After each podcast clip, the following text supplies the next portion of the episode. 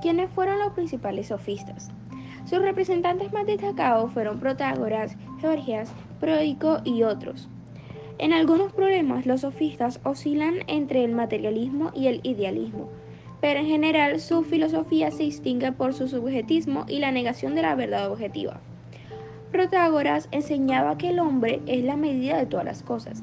Georgias defendía tres tesis. Uno, nada existe. Dos, si algo existiera sería inconcebible para el hombre. Tres, si fuera concebible, tampoco se podría transmitir o explicar a los demás.